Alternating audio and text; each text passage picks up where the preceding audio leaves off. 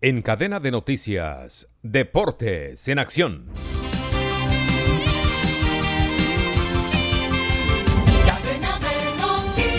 En el fútbol profesional colombiano, Patriotas se enfrentará hoy al Unión Magdalena en Tunja a partir de las 8 en punto de la noche.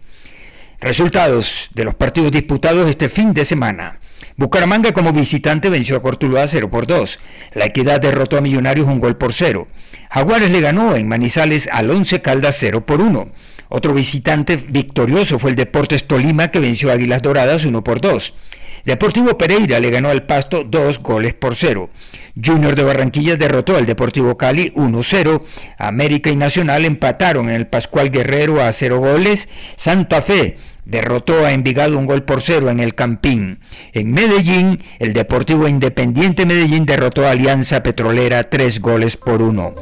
Descarga gratis la aplicación Red Radial y encuentra siempre una radio para tu gusto. Escucha lo mejor de la radio hablada en Colombia. Noticias, deportes, entretenimiento, programas familiares, música en todos los géneros y gustos. Y cada hora los avances informativos en cadena de noticias.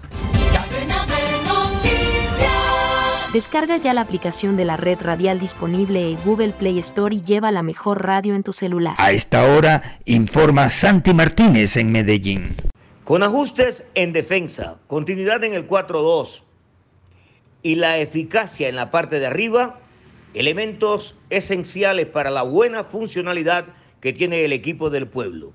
Tres goles por uno venció a Alianza Petrolera. Su defensa central, capitán de campo Andrés Cadavid, ya suma cuatro goles en su cuenta personal. Medellín, 25 puntos, está de cuarto y está para gozarse la fiesta de fin de año.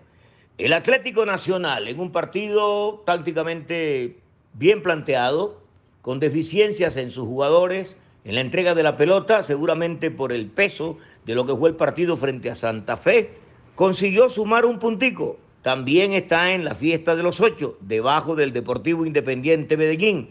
Pero atención, que se muestran cada día más los que no corren en el Nacional.